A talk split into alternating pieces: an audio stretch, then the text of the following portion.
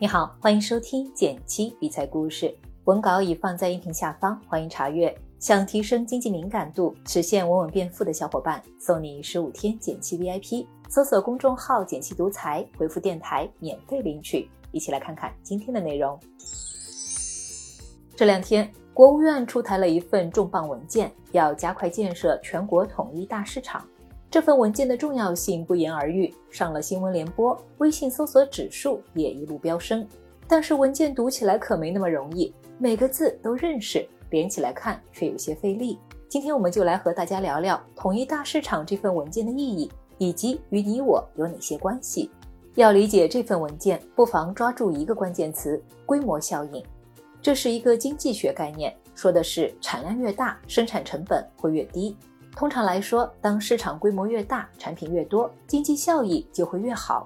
在现代经济中，当经济发展逐渐从以农业为支柱转变为以工业和服务业为主，大带来的规模经济效应就更加重要了。首先，可以支撑战略产业的发展，比如汽车产业链，这是一项前期投入巨大的项目，只有市场的规模足够大，才能够做到生产的平均成本足够低。而像新加坡这样市场规模有限的国家，只能依赖整车进口，所以在新加坡买车非常昂贵。其次，大的市场有利于技术的创新，不管你开发的产品多么小众，在一个巨大的基数上，总能找到属于自己的受众对象。像大家眼中万能的淘宝，之所以能搜到那么多稀奇古怪的产品，也正是因为市场规模足够大，哪怕一些意想不到的冷门商品也有利可图。还有一点很重要，大规模有利于增强国家的服务业竞争力。其中最凸显国家实力的是金融、医疗、教育和文化这些现代服务业，都需要规模来吸引一流的世界人才。正因为规模经济如此重要，一个发展均衡的统一大市场，对于国内企业的发展和整个经济提高竞争力是至关重要的。理想很丰满，现实很骨感。在迈向规模经济的过程中，企业容易碰到产量的上限。第一是标准不完善。假设你现在要生产一万件手机壳，苹果手机只有一个型号，安卓手机有一百个型号。很明显，生产苹果手机的成本会更低，因为手机壳只需要制作一个样式后就能批量加工生产。将这个例子放眼到更广阔的商业社会中，会发现标准的不一致挺普遍的。在三幺五上黑化的酸菜企业就有出口和国内生产的两套标准。标准化腌制池生产的酸菜不会含有杂质，用作出口。国内食品企业代加工的就用低成本的土坑酸菜。这次文件强调要推进内外贸产品同线同标同质，对国家标准和行业标准进行合理精简，对关键行业建立统一的标准，避免企业钻空子，也利于发挥企业规模效应的优势。第二，需求端受限。如果你去深圳，会发现路上的电动公交车、出租车被比亚迪承包了；如果在上海，汽车品牌就换成了大众，北京则是现代。这并不是纯市场机制下的行为，和地方保护、垄断分不开关系。当好产品不能卖，消费者花同样的钱没能得到最好的体验，对企业来说，产能受到约束，提升了生产上的成本，削弱了竞争力。针对这个现象，意见特别强调要破除地方保护和区域壁垒，不能以内循环的名义搞地区封锁，要让外资、外地企业受到同等对待。第三，规则不公平。前两年在电子烟流行起来后，传统烟草不香了，电子烟有水果、饮料、茶类风味，吸引了不少没抽过烟的年轻人、女性用户。只有单一口味的卷烟在新科技面前毫无竞争力，在售价上。卷烟税率高达百分之七十，电子烟按百分之十三的消费品征税，也降低了消费者的接触门槛。不过，这种成瘾性的商品对身体有害，太普及了，可不是好事儿。去年底，国家陆续出台了对电子烟的监管规定，从税率、口味、使用场景上进一步向传统烟草靠拢。文件将公平摆在了重要位置，将用加强监管执法来保障公平竞争。想依靠制度套利来获得竞争优势，以后怕是行不通了。企业想要获得经济效益，各个地区也想发展得更好，其中最大问题就是缺乏生产要素。第一是要素流通差，生产生产要素是创造商品或服务过程中所需的投入，比如种植一棵蔬菜要有土地耕种、资金买肥料、人工来施肥。劳动力、资金和土地就是常见的生产要素。我们城乡之间差异极大，如果要素能自由流通，比如自主决定去哪里工作、生活，或许能让发展趋于均衡。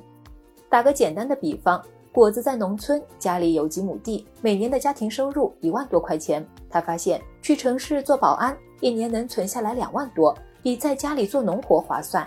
于是他决定去打工。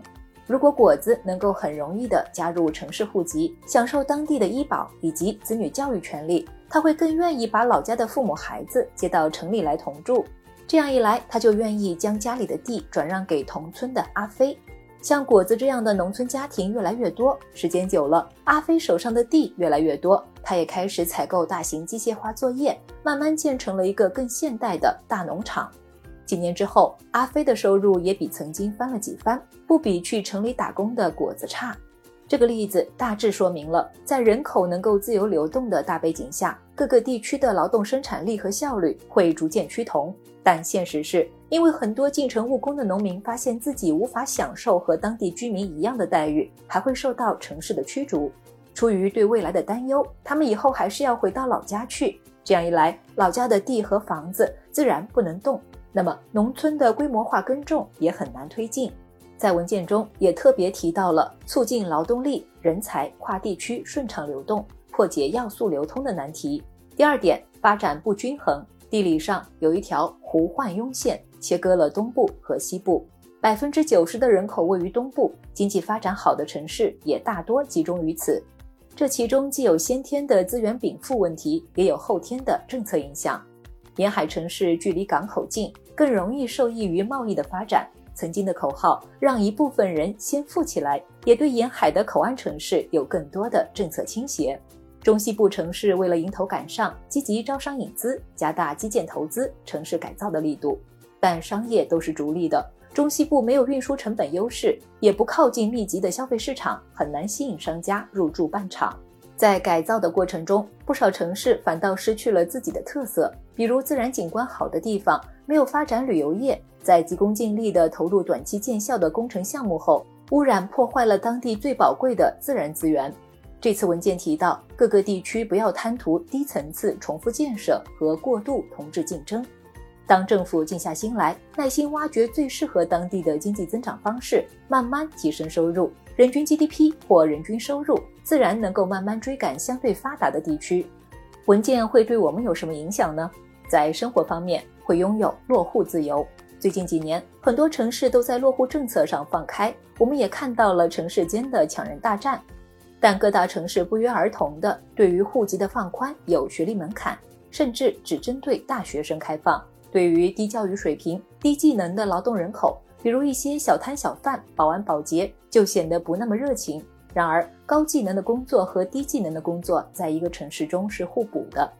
写字楼中既需要正襟危坐的白领，也需要安保、环境清洁人员提供服务，两者共同撑起了城市的运转。去年，发改委发布了推进城镇化发展的文件，取消了常住人口三百万以下城市的落户限制。一些大城市也在行动。江西、山东、福建、河北等省份直接开启了零门槛落户，看起来落户自由就快要实现了。在投资方面，第一点是物流，想要商品销得快，周转速度也得提起来，这就需要高效的物流做支撑。但当前我们的物流成本有点高。根据商务部的数据，二零二零年我国物流总费用占 GDP 的比例是百分之十四点七，比起美国的百分之七点四四，还是有不少下降空间的。当交易成本过高，交易的活跃度就会下降，会抑制我们的消费需求。